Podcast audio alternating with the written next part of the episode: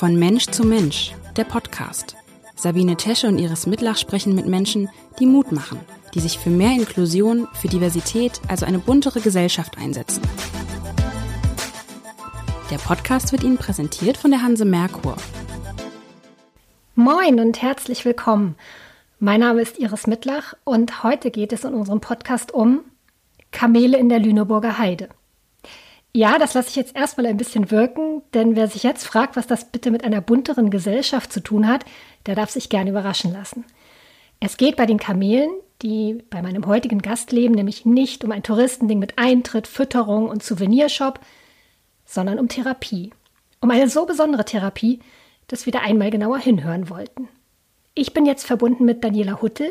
Sie leitet die Kameloase in Handelow Wobei es in dieser Oase weitaus mehr Tiere gibt als nur Kamele. Aber dazu gleich mehr. Erst einmal herzlich willkommen, Frau Huttel. Wie schön, dass es geklappt hat. Es ist vielleicht eine total blöde Frage ganz am Anfang, aber ich habe mich gefragt, Kamele in der Lüneburger Heide, ist denen nicht manchmal viel zu kalt? ähm, die Frage kommt ganz, ganz häufig mit einer der ja, meistgestelltesten eigentlich. Ähm, nein, es ist so, ich habe mittlerweile, ähm, es sind Trampeltiere, die ich jetzt aktuell habe, drei Stück. Das heißt, die mit den Zweihöckern und die kommen ursprünglich aus der Mongolei, Asien, die Ecke. Also meine sind in Deutschland geboren, aber ursprünglich kommt ähm, diese Sorte Kamele eben aus der Mongolei und Asien. Sprich, die kennen durchaus auch Temperaturen von minus 40 Grad. Was sie nicht mögen, ist Hamburger Schiedwetter also sechs Grad und Regen. Ähm, da ist es dann einfach wirklich wichtig, dass sie einen Stall haben. Ähm, meine Tiere leben im Offenstall, sprich, die können selber entscheiden, ob sie rein oder rausgehen möchten. Und ähm, von daher kommen die hiermit ganz gut klar. Ich hatte vorher noch ein Dromedar, ähm, also ein einhöckriges Tier. Die mochte das Wetter wirklich nicht so unbedingt. Ähm, der ihre Wohlfühltemperatur lag bei 20 Grad. Und ähm, die war aber im Winter auch draußen. Also die konnte wirklich sich selber immer entscheiden, was, was möchte sie rein, raus. Und von daher, ähm, ja, die können durchaus die Temperaturen abhaben. Aber wichtig ist es einfach, dass sie, ähm, wenn es nass kalt ist, einen trockenen Unterstand haben. Wie sind denn diese Tiere zu Ihnen gekommen oder wie, wie kommen Sie überhaupt auf Kamele? Weil sie toll sind. ähm, ich habe schon immer mit Tieren zu tun gehabt. Zu Abi-Zeiten habe ich ein Wildschwein großgezogen, ähm, mit Pferden immer zu tun gehabt und so weiter. Und dann, ja, der Weg zum Kamel, das war über Umwege, wie auch immer, aber ähm, ja, über einen Zeitungsartikel dann von jemandem gehört, der Kamele hatte. Und der jemand suchte, der vielleicht Ahnung von Pferden hat und Interesse an Kamelen. Und so kam das. Also so wie es jetzt ist, war es nie geplant. Also es war eher so geplant, ein, zwei Kamele zu den Kamelen zu stellen, wo ich eben dann mitgeholfen habe. Und ähm, das hat so eine gewisse Eigendynamik entwickelt und ähm, ja, und ist dann zu dem geworden, was es jetzt ist. und mich hat einfach die Art und Weise der Kamele ähm, begeistert. Also Kamele sind von sich aus sehr entspannte Tiere, sehr neugierige Tiere, aber es sind eben nicht solche Fluchttiere wie Pferde. Ich finde Pferde weiterhin toll. Ich habe auch zwei Pferde, die möchte ich auch nicht missen. Aber vom Typ her, von dieser Grundspannung her, sind die Kamele einfach super entspannt und eignen sich eben für ganz andere Sachen als die Pferde. Das heißt, die sind da irgendwie auch so ein bisschen reingerutscht, wie das ja so ist bei manchen Dingen, ne? die man im Leben dann so für sich selbst als normal betrachtet und Außenstehende sagen, huch, was ja. ist denn da passiert? Ja, also das merkt man dann halt immer wieder an den Reaktionen, wenn man so erzählt von wegen, naja, ähm, was für Tiere hast du zu Hause? Ja, Kamele, Esel, Pferde, Hühner, Katzen. Ähm, wenn dann so die Augen groß werden, wo man denkt, ja klar, okay, es, ähm, es sind nicht so die gängigen Tiere. ja. Wie, wie sieht das bei Ihnen aus auf dem Hof oder auf dem, wenn man jetzt gar kein Bild vor Augen hat, könnten Sie das mal beschreiben, wie diese Tiere, Sie haben sie eben aufgezählt, äh, da leben, miteinander leben, wie das alles so aussieht? Ähm, also es ist schon so, die leben miteinander, aber jetzt nicht alle zusammen in einem großen Herdenverband, sondern es ist wirklich so, dass die artspezifisch gehalten werden. Also die Esel haben einen eigenen Stall, einen eigenen Auslaufbereich, die Pferde haben einen eigenen Bereich, die Kamele haben einen eigenen Bereich. Es gibt Schnittpunkte am Zaun, wo die sich beschnuppern und sehen können. Aber mir war es einfach wichtig zu sagen, ähm, jede Tierart hat ja schon so seine spezielle Körpersprache, unterschiedliche Kommunikationsformen und ähm, von daher war es mir wichtig, dass die Schulen zwar irgendwo zusammen sind, aber eben durch den Zaun getrennt, dass sie sich eben, ja, es keine Probleme in der Kommunikation geben kann. Ja. Und ja, von der Vorstellung her ist es so, ja, also wir, wir treffen uns zum Beispiel immer vorne beim Haus, egal ob es jetzt um Therapiestunden geht oder um, um Kindergeburtstag, um Eseltrekking. Also wir treffen uns immer beim Haus und gehen dann gemeinsam zu den Tieren. Und in der Regel sehen oder hören uns die Esel schon und begrüßen dann schon mal lautstark. Also die, die Zwerge, es sind Zwergesel, deswegen sage ich immer meine Zwergis, die äh, begrüßen uns meistens als erstes. Und ähm, ja, dann fange ich in der Regel an und gebe so einen kurzen Input äh, erzähl kurz was über die Esel, dann kommen die Pferde, dann die Kamele und ähm, ja, dann geht's eben wirklich darum, was, was ist Schwerpunkt, geht's um eine Therapiestunde, geht's um eine Kamel-Kennenlernstunde und dann taucht man eben nochmal ganz speziell ein zu der Tierart, wo man eben gerne hin möchte. Seit knapp drei Jahren gibt's auch noch ähm, Hühner. Ähm, da habe ich einen Hahn gefunden, der ausgesetzt wurde. So bin ich zu Hühnern gekommen. Ich wollte schon immer Hühner, ich wollte nie einen Hahn. Und dann habe ich beim Eselspaziergang einen Hahn gefunden, den keiner wollte. Ähm, also von daher sammeln sich manche Tiere hier auch so an. Und ähm, ja, also ich finde es halt einfach ganz schön von, von ganz klein, also von so zwei, drei Kilo Huhn bis 800 Kilo Kamel ist so für jeden irgendwie was dabei.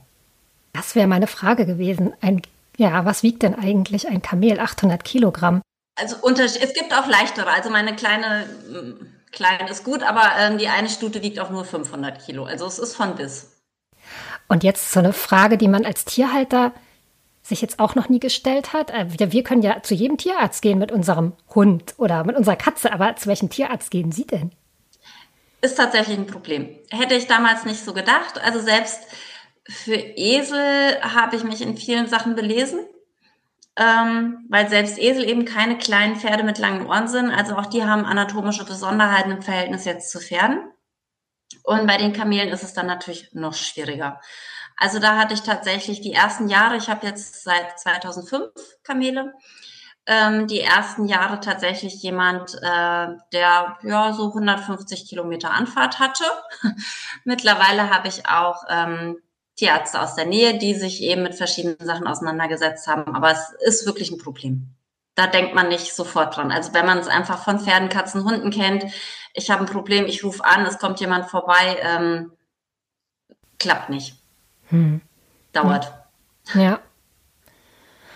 Ähm, wer, wer, kommt denn zu Ihnen? Sie haben jetzt gesagt, das richtet sich ein bisschen danach, ähm, was, was gewünscht ist, ob es eine reine Kennenlernstunde ist, aber halt auch Therapie. Ähm, Wer steht da bei Ihnen vor dem Haus mitunter? ähm, also der Großteil sind Kinder. Also immer mit Terminen, ähm, das ist ganz klar, aber in der Regel sind es Kinder. Ich habe Kinder, die unter fetalem Alkoholsyndrom leiden, also wo die leibliche Mutter in der Schwangerschaft ähm, Alkohol getrunken hat. Mit solchen Kindern arbeite ich. Ich habe ähm, Asperger-Autisten. Ich habe einen Jungen, mit Trisomie 21, also Down-Syndrom, ADHSler, sozial-emotional auffällige Kinder, also von bis, zum Teil auch mit körperlichen Einschränkungen, aber das nur minimal einfach, weil ich keine Reitteile und dergleichen habe. Und wenn es jetzt, ähm, ich sag mal, Richtung Hypotherapie geht, also wenn es um Kinder oder Menschen mit Einschränkungen geht, die im Rollstuhl sitzen, da finde ich, ist es wichtig, das Ganze in der Reithalle zu machen, weil man da einfach mehr Außenreize abschotten kann. Die Möglichkeit habe ich leider nicht. Aber eben, ähm, ja, die Sachen, die ich sonst so aufgezählt habe, also von bis. Hm. Also geistige, seelische Behinderungen ja. auch. Ja, ähm. ich habe auch zum Teil Erwachsene. Ähm, ich habe auch zwei Erwachsene, die nicht wirklich viel sprechen können. Ähm, wo sich wirklich das Vokabular auf zehn Vokabeln beschränkt. Was sie aber alle können, ist zum Beispiel Huffy. Also das eine Pferd ist ein Haflinger und äh, der heißt bei ganz vielen nur Huffy. Also von daher ist, äh, es sind auch zum Teil Erwachsene mit dabei, aber ähm, das Hauptklientel sind wirklich Kinder und Jugendliche. Und was passiert dann? Also wie nähern sich die Kinder den Kamelen? Wie, wenn man einmal Mäuschen spielen könnte? ähm, Das ist in der Regel relativ, also unspektakulär in Anführungszeichen, weil die Kinder ganz oft nicht solche Ängste haben wie wir Erwachsene. Also Erwachsene sehen immer irgendwie erstmal nur das große Tier und ähm, Kinder, also klar, sehen vielleicht zum einen die Gefahr nicht so, aber es ist auch so, dass ich es zum Beispiel so mache, der Erstkontakt verläuft immer ähm, mit einem liegenden Kamel. Also es wird nie ein Kind, ein Erwachsener auf die Weide gehen und das Kamel ähm, steht noch. Es ist so, der Erstkontakt ist immer, ich halfter das Tier auf. Durch das Halfter weiß das Tier dann auch, dass jetzt eben Arbeiten angesagt ist.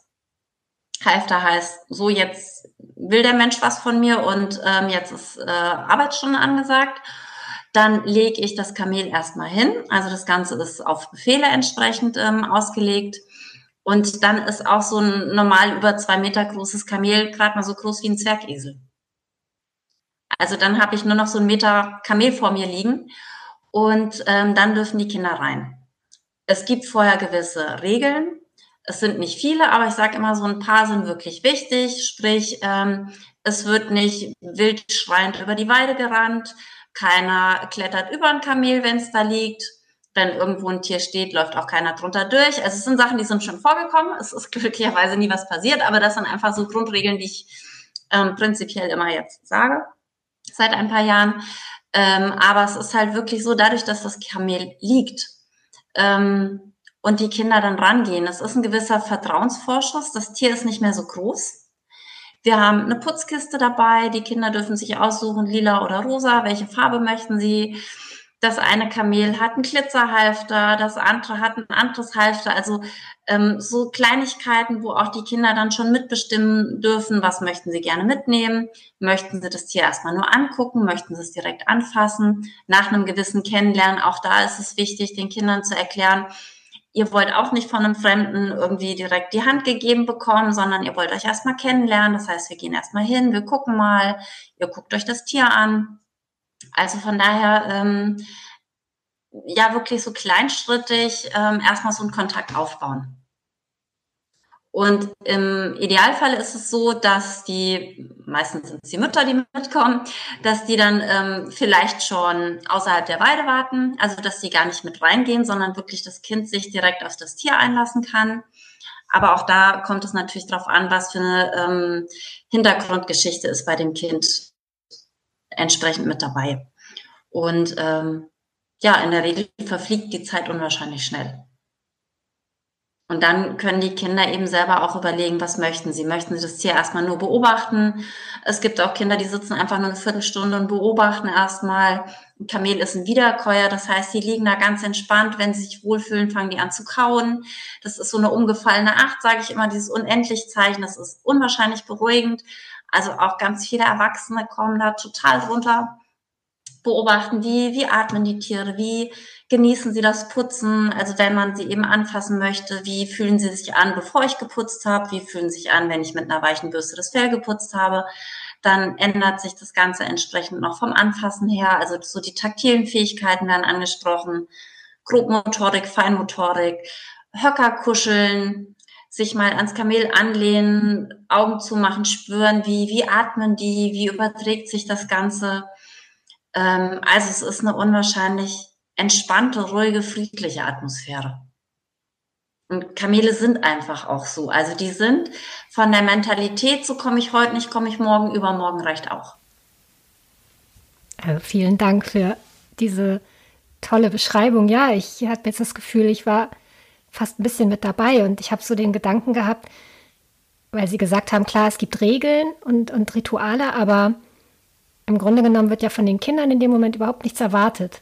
Das ist eine Form der Therapie, wo sie nichts so leisten müssen. Das ist ja ganz oft so, weil ja schon so ein bisschen. Ja.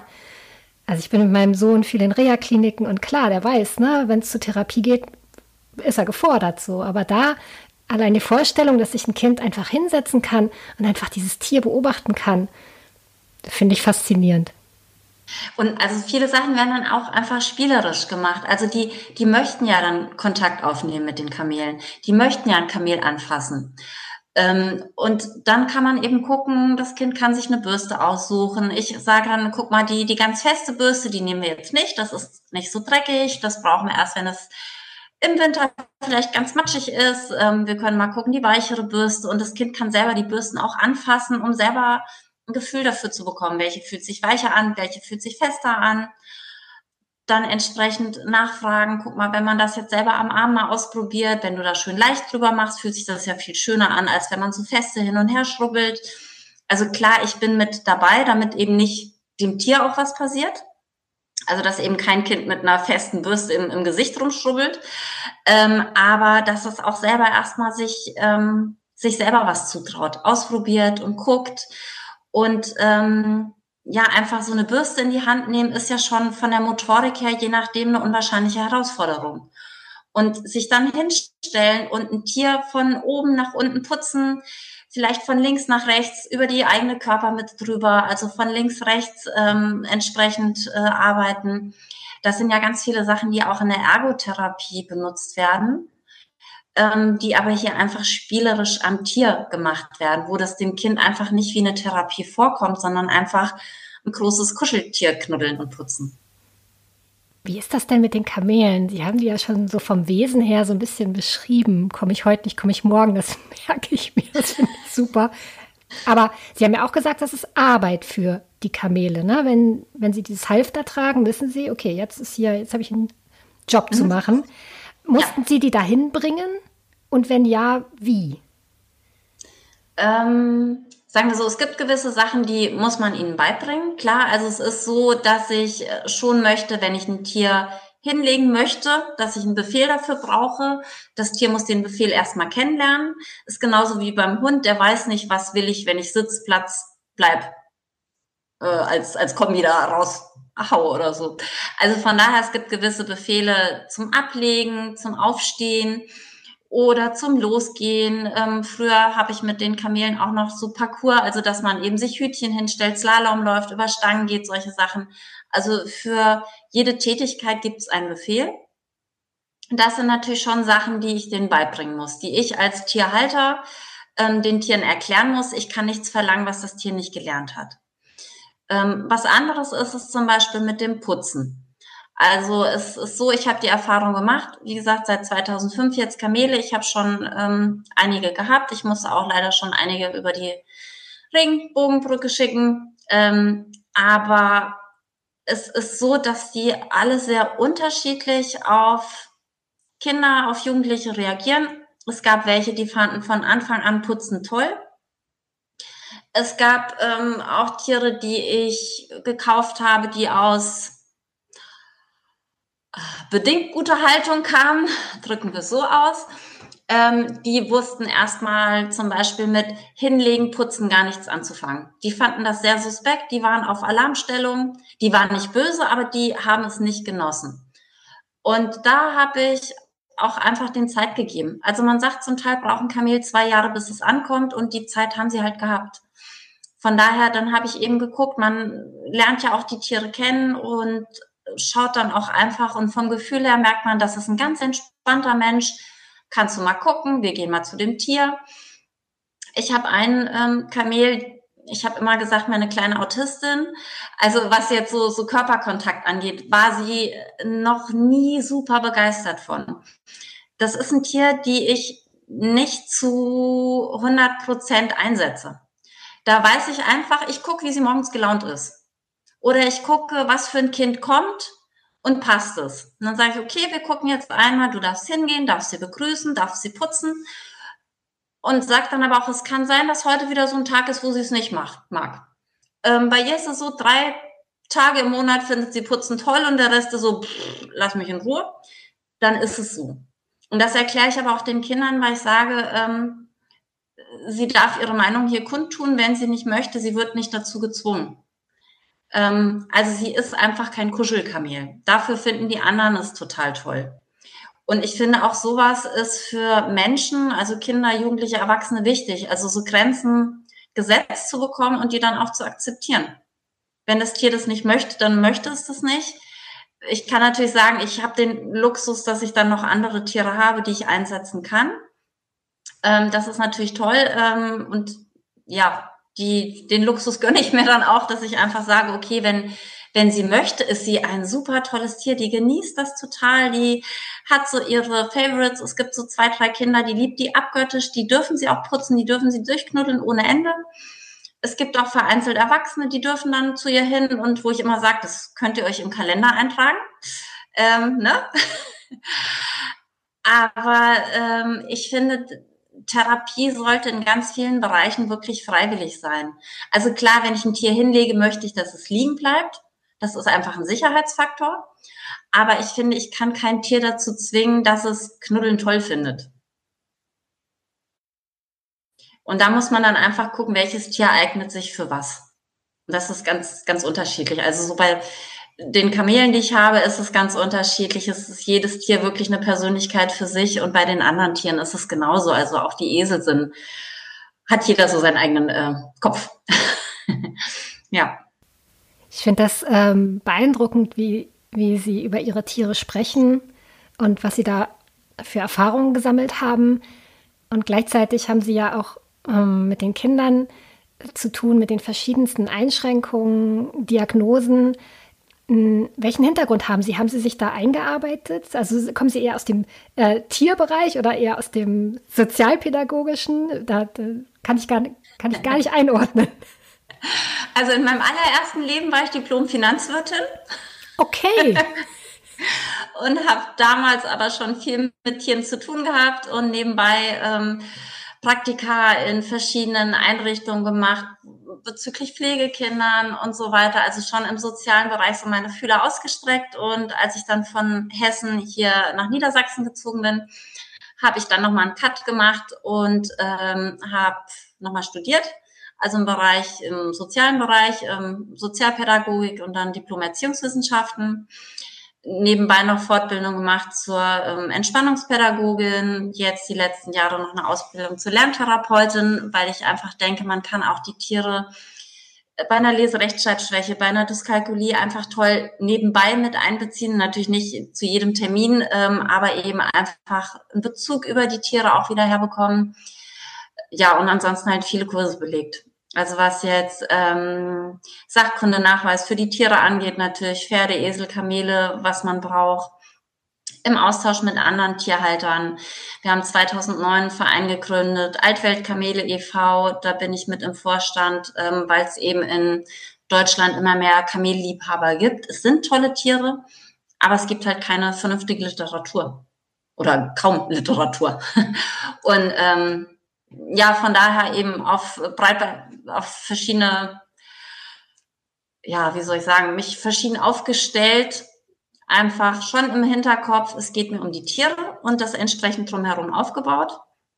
Aber ähm, es ist so, dass ich es nicht als alleiniges, als alleinige Einnahmequelle sehen würde. Weil ich einfach gerade aufgrund Corona gemerkt habe, ähm, das hätte mir zum Beispiel das Genick gebrochen. Also ich durfte selbst die 1 zu 1 Therapiegeschichten ähm, in der ersten Corona-Welle nicht durchführen. Und hätte ich nicht meinen Job gehabt, also ich habe zehn Jahre als Schulbegleitung mit einem Asperger-Autisten gearbeitet, arbeite jetzt als Schulsozialarbeiterin. Also hätte ich eben nicht dieses Standbein noch gehabt, hätte ich wirklich ein Problem mit den Tieren gehabt. Das heißt, die hatten dann auch in diesen Wellen der Pandemie gar nichts zu tun, so richtig. Ist das richtig? Ja. Ja, also ich, ich selber durfte meine Tiere bespaßen. Das war schon schön. Ähm, wobei die Esel sehr herausfordernd wurden. Also die Esel lieben wirklich ihre Therapiekinder, die lieben Kindergeburtstage. Also Esel sind tolle Tiere, aber die, finde ich, sind in Anführungszeichen anstrengender als Pferde. Die brauchen wirklich viel, viel mehr Bespaßung. Ähm. Also ich habe während der Pandemie bin ich, glaube ich, zum Teil fast jeden Tag zehn Kilometer gewandert. Einfach um die Esel bei Laune zu halten. ähm, ja, aber wirklich in der ersten Welle durfte ich überhaupt nicht arbeiten mit den Tieren. In der zweiten Welle, da war es dann so, dass die Kinder, die eben eine ärztliche Bescheinigung hatten, dass sie eben den Tierkontakt benötigen für entsprechend sozial-emotionale Geschichten oder für die körperlichen äh, Sachen, die eben Muskeltonusprobleme haben und so weiter, dass ich zumindestens diese 1 zu 1 Geschichten machen durfte. Ja. Mhm. Dinge, die man sich so auch überhaupt nicht ähm, klar gemacht hat, ehrlich gesagt. Ja. Ähm, was ich mich gerade noch gefragt habe, als Sie das so beschrieben haben mit den Arbeitsstunden und Arbeitseinheiten, was bekommen die denn als Belohnung am Ende? Ganz viel geknuddelt werden. Oh, schön. also es ist so, ich arbeite tatsächlich, wenn ich mit den Tieren arbeite und denen was Neues beibringe. Zum Beispiel, wie gesagt, die Esel fordern sehr viel ähm, Kopfarbeit auch. Die eine Eselstute kann Fußball spielen, der eine Esel Wallach äh, Teppich ausrollen, solche Geschichten. Also da gibt es dann tatsächlich auch Sachen aus ich der bin Hand. so lachen gerade. Das ist so herrlich. Ein Esel, der Fußball spielt. Ja, die fault aber zurzeit noch sehr. Also sie ist noch nicht so ganz einsetzbar. Sie schubst mich zur Seite. okay. Also die brauchen wirklich ähm, Action. Mhm. Und also da gibt es dann auch gezielt mal tatsächlich was aus der Hand, aber nur in Verbindung auch mit einem Wort, ähm, damit die mir nicht zu verfressen werden und nicht auf Hände fixiert werden. Also weil es mir wirklich wichtig ist, wenn ich mit denen arbeite, wenn die in Kontakt mit Kindern gehen, mit, mit Menschen gehen, dass sie es eben machen, weil sie es möchten, weil sie es toll finden und nicht, weil sie auf ein Stückchen Möhre oder sonst was aus sind. Ah, verstehe. Weil die werden dann sofort sehr auf die Hände fixiert. Ähm, das habe ich bei anderen Tierhaltern gemerkt. Und das ist mir wichtig. Die bekommen am Ende des Tages oder wenn, wenn Kinder wollen, dürfen die denen auch am Ende vielleicht ihre Müslischale geben. Also nun ist da vielleicht ein, keine Ahnung, zwei Zentimeter Stückchen Möhre mit drin und ähm, die Mineralstoffe, die sie bekommen, das dürfen die Kinder dann in der Schüssel füttern. Aber ähm, es wird nicht aus der Hand gefüttert und einfach nur irgendwas gefüttert. Also von daher, die sehen das wirklich als Belohnung an, die genießen es ja. Also die Kamele liegen da, die lassen sich putzen. Ähm, da merkt man, der Hals rutscht dann so ganz lang über den Boden. Ich weiß nicht, ähm, die unendliche Geschichte, da gibt's Fucho, den Glücksdrachen. Und der liegt ja auch so ganz lang mit dem Hals auf dem Boden. So liegen die Kamele, wenn sie das Putzen genießen. Ähm, das ist zum Beispiel so eine Sache, wo ich sage, wieso soll ich da jetzt noch Leckerlis reinstopfen? Oder eben, wie gesagt, die Esel gehen gerne raus, die lassen sich putzen, knuddeln, ähm, Öhrchen kraulen. Das sind alles Sachen, die genießen die total. Also wieso da noch, noch was reinstopfen? Das, das kenne ich aus der Assistenzhundeausbildung. Da soll man ja auch sehr gut aufpassen mit den, mit den Leckerlis, weil man möchte ja nicht, dass die Hunde auf die Leckerlis konditioniert werden, sondern einfach ja. verstehen, dass man, dass, dass, dass sie jetzt etwas machen sollen. Und ja. an diesem Lernen an sich haben sie ja auch Spaß. Also ja. wir hier mit unserer Assistenzhund Azubine zu Hause, wir merken, dass die richtig Spaß hat an dieser Arbeit. Und klar gibt es dann am Ende, ne, also immer so ein bisschen noch so ein, so einen schlagkörnigen Frischkäse aufs Futter, ne? Das ist ja, wenn, ne? wenn, ja. wenn sowieso Futterzeit ist, aber ja klar, man, man sollte damit sparsam umgehen. Wird ja. mir jetzt auch noch mal klar, wie Sie das erklärt haben, aus welchem Grunde. Mhm. Und halt auch über verbale ähm, Sachen, also dass ich halt auch verbal einfach ganz viel lobe. Und anhand der, der Stimme merken die ja auch, dass man sich freut. Also von daher das ähm, Stimmlob, Futterlob, also wie gesagt, Futterlob wirklich minimal bei Sachen, die sie ganz neu lernen oder wenn sie vor irgendwas Angst haben. Blödes Beispiel, aber Esel mögen kein Wasser die finden Pfützen total grausam. Also Pfützen sind gefährlich, die können einen verschlingen, die sind ganz gemein. Ähm, da ist es dann zum Beispiel so, dass eine Eselstütchen, ja, wenn ich mit ihr Pfützentraining mache, dann habe ich auch Leckerlis dabei. Also ich sage immer so meine, meine 1-Euro-Stücke, also so eine Möhre kleingeschnitten. Ähm, aber dann sind das maximal drei Stücke, wenn überhaupt. Und dann tut sie zwei Füße reinsetzen in die Pfütze. Dann gibt's ähm, das Belohnungswort dazu in Verbindung mit dem Keks. Und ähm, ich lobe sie überschwänglich und dann ist auch gut. Also von daher wirklich so diese Angst, dass sie mir sonst zu sehr auf die Hände fixiert sind und es wirklich nur der Hände wegen, des Futters wegen machen, ist die eine Sache. Und ich habe eben zum Teil auch Tiere gehabt ähm, oder habe auch noch welche, zum Teil schlechte Haltung, zum Teil aus dem Zirkus, also unterschiedliche Herkunftsorte. Und ich habe einen dabei, wenn ich dem ein, zwei Stücke aus der Hand gebe, der verfällt wieder in alte Muster und ist total auf Essen fixiert. Also von daher, ähm, ja, bleibt es dann einfach weg. Wie ist das denn mit den Kindern? Ähm, Sie haben jetzt so viel Faszinierendes auch über diese Esel erzählt. Gibt es Kinder auch, die jetzt gar nicht so diese Faszination für die Kamele verspüren, sondern bei ganz anderen Tieren landen, weil sie mit denen viel besser klarkommen? Ähm, ja, Also zum Teil, ich habe auch einen oder ich habe mehrere Kinder, aber einer zum Beispiel, der kommt seit über zwei Jahren her, für den sind die Kamele gar nicht so wichtig, der ist lieber bei den Hühnern. Der ist total begeistert von den Hühnern, der geht vielleicht auch alle fünf, sechs Wochen mal zu den Kamelen, nimmt dann auch die Putzkiste mit und freut sich dann auch tierisch, wenn das Kamel da liegt und es knuddeln darf. Aber als erstes, erster Gang ist immer erstmal zu den Hühnern, nach den Hühnern gucken. Ähm, ich habe zwei Hühner, die kommen zum Teil auf den Arm oder auf die Schulter geflogen. Die darf er aus der Hand füttern und äh, das ist so sein Ritual. Der braucht erstmal die Hühner zum Ankommen, weil der früher total wuselig war und er hat einfach von den Hühnern so ein sofortiges Feedback bekommen. Wenn ich bei den Hühnern rumrenne, sind sie weg. Hocke ich mich hin, warte ab, kommen sie, ich kann ihnen was zu essen geben und kann mal so ganz vorsichtig übers Gefieder streichen. Geht aber halt nur, wenn ich wirklich ruhig und bei mir selber bin. Und ähm, wie gesagt, da sind die Kamele halt sowieso zu tiefen entspannt.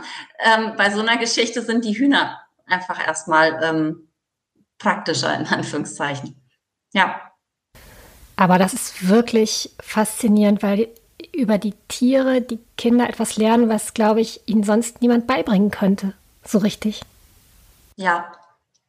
Also die Tiere geben einfach so ein unmittelbares Feedback. Und ich finde auch immer, es bringt zehnmal mehr auf die Reaktion von dem Tier, von dem Huhn, Esel, Kamel, Pferd zu warten, als irgendwie 20 Mal zu sagen, nein oder tu langsam, ähm, warte bisschen. Das sind Sachen, klar kann man auch verbal viel machen, aber ich finde, viele Sachen sollen die Kinder einfach ausprobieren. Man kann denen einmal was mit an die Hand geben, dass man vielleicht sagt, guck mal, wenn du jetzt dich mal ruhig hinhockst, schau mal, was passiert. So eine Hilfestellung. Aber selbst die ist in der Regel nicht notwendig. Also ich finde, man kann ja auch einfach sich selber erstmal ausprobieren lassen. Und die gewinnen ja auch Sicherheit. Also die gewinnen Sicherheit im Umgang mit den Tieren. Also alle meine Kinder und erwachsene Jugendliche, die regelmäßig kommen, beim zweiten, dritten Termin kennen die schon den Ablauf. Ich muss als erstes den Strom ausmachen, bevor ich zu den Tieren reingehe. Wir warten, was nehmen wir mit, mit welchem Tier will ich was machen, was brauche ich die wissen beim zweiten, dritten Termin, wo steht die Putzkiste, welches Tier hat welches Halfter, welche Farbe. Ähm, das sind ganz viele Sachen, die so schnell ähm, sitzen, sage ich mal.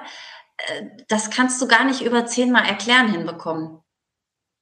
Das ist einfach so die Intuition. Es macht Spaß, mit dem Tier was zu machen. Es interessiert mich also. Ähm, nehme ich alles mit, was ich so an Infos bekommen kann. Ähm, also wenn es eben entsprechend bei, bei dem Kind jetzt, je nachdem, um was für Sachen es geht. Aber die, die kriegen einfach ähm, das mit. Die sind einfach super sensibel bei vielen Sachen. Und wenn nicht, bin ich ja dann dafür da, um eben zu unterstützen, um das Ganze nochmal zu, zu reflektieren, nochmal näher zu erklären. Aber an sich finde ich, ist es auch ganz wichtig, was heutzutage verloren geht, so dieses sich ausprobieren können. Und das finde ich ist eine schöne Plattform unter Aufsicht, damit natürlich nichts passiert, ganz klar. Ähm, aber einfach wirklich selber gucken, wenn ich das und das mache, passiert das und das. Bewege ich mich zu schnell, ist das Huhn weg. Ähm, renne ich die ganze Zeit durch die Gegend oder gehe mit dem Esel spazieren und gucke aber überall in der Weltgeschichte rum, geht der Esel essen. Also solche Kleinigkeiten einfach. Also es ist wirklich ein unmittelbares Feedback über die Tiere und ähm, es macht einfach ganz viel aus, ob so ein Tier einem was erklärt oder ein Erwachsener. Deshalb, man sagt ja, dass Tiere halt auch in dem, in dem Falle Therapeuten sind. Es heißt ja, ja. tiergestützte Therapie, aber sie sind halt auch Therapeuten. Und manchmal gute Lehrer. Ja, ja, ja, also ich finde, man muss halt schon auch immer natürlich nach den Tieren gucken. Da hatten wir eben auch, also von wegen auch die, die Tiere brauchen Pausen und so weiter. Ähm, das ist natürlich auch wichtig. Ich finde, das ist die Aufgabe des Erwachsenen, der mit dabei ist, dass man eben schaut, welches Tier eignet sich für was. Es ist nicht jedes Tier für alles geeignet. Also selbst wenn man als Beispiel zehn Kamele hätte, sind nicht alle zehn für, für Kinder geeignet oder für Autisten geeignet oder für wie auch immer. Also man muss natürlich schon gucken, welches Tier eignet sich für was, wo stimmt die Chemie, wann braucht wer eine Pause. Aber die Tiere selber wirken einfach unwahrscheinlich toll durch, durch ihre Art, wie sie sind. Ähm, und vermitteln da auch einfach ganz, ganz viel. Und wenn man dann eben noch guckt, welche Charaktereigenschaften oder welche, sag ich mal, Grundeigenschaften hat die Tierart als solches und dann eben noch die individuellen Charaktere dazu, sind einfach tolle Kombinationen möglich. Wenn Sie jetzt auf Ihre Kameloase schauen und auf den Weg, der Sie dahin gebracht hat, würden Sie irgendetwas ändern wollen? Nö. Nö. ich glaube, wenn man das sagen kann, ist einfach ziemlich viel Gutes zusammengelaufen, muss man doch einfach. ja, also es ist halt wirklich so eine ganz bunte Kombi. Wie gesagt, so war das nie geplant. Es hat sich so ergeben. Ähm, auch da waren natürlich viele Stolpersteine. Ähm, ich weiß nicht, äh, ja, von meinen Kamelen, ich habe jetzt nur noch drei Stück. Die Homepage ist nicht so ganz aktuell. Ich äh, hänge da etwas nach. Ähm, aber ähm, zwei Stück sind erblindet. Also ich sage immer meine zwei Inklusionskamele. Ähm, das war natürlich schon damals ein heftiger Schlag. Also wenn du mit den Tieren arbeitest und sie auf einmal so gar nicht mehr in dem Bereich einsetzen kannst, für die du sie eigentlich ausgebildet hast und wo du mit ihnen geplant hast zu arbeiten, da musste ich mich schon komplett umstrukturieren. Ähm, das war schon recht heftig, so für, für mich damit klarzukommen. Ich habe jetzt zwei blinde Tiere, was kann ich denen noch an Möglichkeiten bieten? Äh, weil da natürlich auch Sprüche kamen wie, naja, was willst du mit einem blinden Tier? Schläferst doch ein, damit kannst du ja nichts mehr machen. Und ich sage, ja, klar, also wirtschaftlich ist das jetzt gerade nicht. Ähm, also wir haben wirklich behindertengerecht umgebaut, wenn man so sagen kann. Also der normale Zaun, den man sonst hat, äh, mit, mit Pfosten und äh, Seil dazwischen, das geht halt nicht bei einem blinden Kamel. Geht bei blinden Pferden. Ich habe mich damit dann auch sehr auseinandergesetzt, aber bei Kamelen halt nicht. Sprich, wir mussten dann den Zaun abändern. Das eine Tier kam selbst im Stall, wo es schon Jahre stand, erstmal nicht klar, brauchte vier Wochen, um zu wissen, wo ist Wasser, wo ist Futter. Ähm, also das waren schon so ein paar Baustellen, die einen dann wirklich ins Grübeln gebracht haben, aber es war für mich nie eine Option, ein Tier einzuschläfern, weil es jetzt nichts mehr sieht. Also ich habe gesagt, dass, äh, solange das Tier will, Sprich, es steht auf, es frisst, es sieht motiviert aus. Wenn es irgendwie in der Ecke liegt und nicht mehr kann und will, ist das was ganz anderes. Ich finde, da ist man uns dem Tier schuldig zu sagen, ich bin bei dir und wir gehen jetzt den letzten Weg zusammen. Wie gesagt, hatte ich auch schon mehr als genug. Aber ähm, nur weil ein Tier jetzt blind geworden ist, habe ich keine Notwendigkeit gesehen, das einschläfern zu lassen. Und da waren der Tierarzt und ich auch einer Meinung. Der sagte, solange die wollen, ziehen wir das durch. Ähm, das geht. Wir haben behandelt so, so gut wie es ging. Ich hatte Augenspezialisten da. Ich habe mich durch Europa telefoniert, nach Dubai, Kuwait, überall, wo ich Leute kannte, aber blinde Kamele hatte keiner. Ähm, und die zwei Blinden, die ich dann noch äh, kennengelernt habe, das eine Tier wurde ratzfatz weiterverkauft, das andere ist bei einer OP verstorben. Ähm, also von daher, meine zwei sind blind, aber die kommen damit, bilde ich mir ein, noch ganz gut klar. Und ich finde, auch das ist mittlerweile wichtig in der Gesellschaft, auch Menschen näher zu bringen. Nur weil das Tier jetzt anders ist als die anderen Tiere, ist es doch trotzdem was wert. Also nur weil es jetzt nicht mehr gucken kann und ich es deswegen nicht mehr beim Kindergeburtstag bei einer Schatzsuche mit einsetzen kann, sondern weil es eben nur da liegt und Putzen genießt, dann ist das halt so. Und ich finde, das ist halt auch ganz, ganz wichtig, das mittlerweile ähm, Menschen näher zu bringen, Kinder näher zu bringen. Die Tiere sind trotzdem toll. Die sind trotzdem was wert. Die haben trotzdem ihre Aufgabe in der Herde. Ich finde, das ist ein ganz zentraler Punkt. Jetzt nochmal zum Ende vom Podcast. Ich bin voll überrascht, weil ja es ganz vielen Kindern so geht, die jetzt diese zum Beispiel eine leere Rechtschreibschwäche haben, schlecht in der Schule mitkommen, schlechte Zensuren haben oder einfach ein, eine Behinderung, ähm, die, denen geht es ja ähnlich. Also die sind nicht blind, aber die wissen schon, dass mit ihnen was ist. Die Kinder haben ja alle ganz, ja. die haben ein Bewusstsein dafür.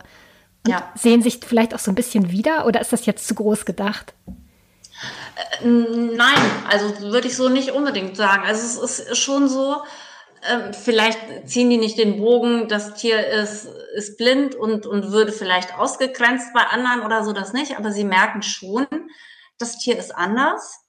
Ähm, aber es ist trotzdem hier, es fühlt sich wohl, es wird wertgeschätzt. Ähm, es ist ja nicht so, dass ich sage, so, das Tier ist blind, das dürft ihr nicht putzen oder das Tier ist blind, das müsst ihr putzen, sondern es gibt einfach ein paar andere Regeln, dass ich sage, wenn wir jetzt zu den Tieren hingehen, ähm, von den Kamelen, das eine kann gucken, die anderen zwei sind blind. Ganz wichtig, sprecht mit denen. Mhm. Die müssen euch hören.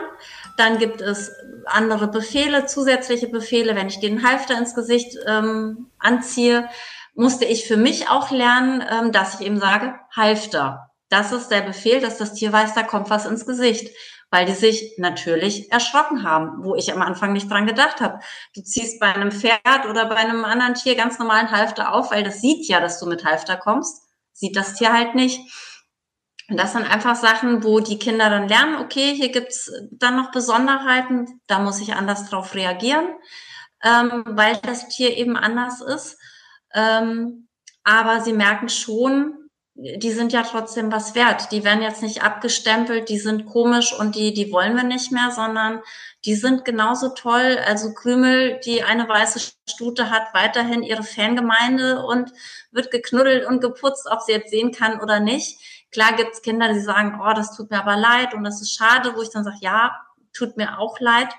Aber sie lebt damit, sie scheint damit gut klarzukommen und dann ist es jetzt halt so.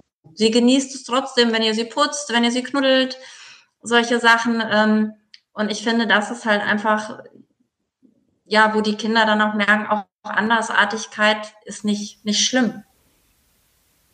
Ja, eine ganz wichtige Lektion irgendwie auch für Kinder, die äh, nicht behindert sind oder ne, also mit, mit, mit ja. wenig Dingen zu kämpfen haben.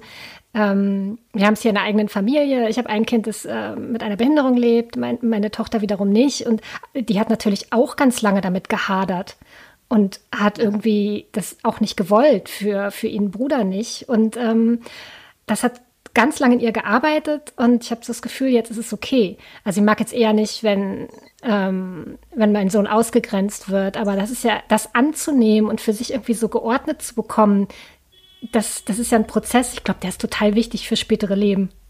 Ja, ja. Und deswegen denke ich, ist es wichtig, dass Menschen auch äh, damit konfrontiert werden. Und das bringe ich nicht nur bei Kindern, das auch, wenn ich nur eine Kamel-Kennenlernstunde mit Erwachsenen habe, wo ich dann auch, wie gesagt, immer so scherzhaft meine Inklusionskamele, ähm, aber wo ich dann einfach sage, ähm, die haben auch ihre Berechtigung oder meine zwei Kamel-Omis, die ich die letzten Jahre einschläfern lassen musste. Ähm, auch da war es so, wo ich gesagt habe, ja, sie sind alt. Die brauchen ihre Mittelchen oder die eine brauchte morgens so ein bisschen länger und hat dann ihr Zusatzfutter bekommen. Aber wo ich gesagt habe, es ist meine, also ich habe leider keine Oma mehr, aber wo ich gesagt habe, ich ja, eine Oma braucht halt länger, dann gönnt man ihr halt morgens eine halbe Stunde länger. Ähm, ich finde, das sind so Sachen, da darf man das durchaus bisschen vermenschlichen, einfach um für Kinder oder Menschen die, die Brücke zu schlagen, dass sie eben wissen, okay, es, was bei den Tieren irgendwo ist, ist bei uns Menschen auch so. Wenn die älter sind, sind sie gebrechlich, ja, dann brauchen sie einen Augenblick. Ähm, aber deswegen hätte ich ja meine Oma auch nicht abgeschoben. Und das finde ich ist eine ganz wichtige Lektion, die finde ich altersübergreifend da sein sollte. Frau Hüttel, ich ähm, könnte jetzt ewig weiterreden. Es ist so wundervoll und faszinierend. Nein, also das, ähm, also wer auch immer zu Ihnen kommen möchte, Sie haben es gesagt, das geht nur mit Voranmeldungen. Es gibt, ähm, genau, es gibt eine Homepage, da stehen Ihre Kontaktdaten drauf. Ja. Mhm. Ähm, es ist Handelow, es ist wirklich Lüneburger Heide. Genau. Gar nicht so weit weg. Ja. Ja. Ähm, und möchte mich sehr und herzlich bedanken für das interessante, faszinierende Gespräch. Haben wir auch ja. nicht so oft bei uns. ja, ich habe zu danken. Vielen Dank, dass Sie mich äh, angefunkt haben und es ja heute Abend zu dem Gespräch kam. Sehr schön. Wunderbar. Ich wünsche Ihnen und äh, Ihren Tieren alles Gute und ja, wünsche Ihnen noch einen ganz schönen Abend. Danke, gleichfalls. Danke. Tschüss. Dieser Podcast wurde Ihnen präsentiert von der Hanse Merkur. Weitere Podcasts vom Hamburger Abendblatt finden Sie unter abendblatt.de slash podcast. Hier finden Sie auch alle aktuellen Podcast-Themen und unseren neuen Podcast-Newsletter.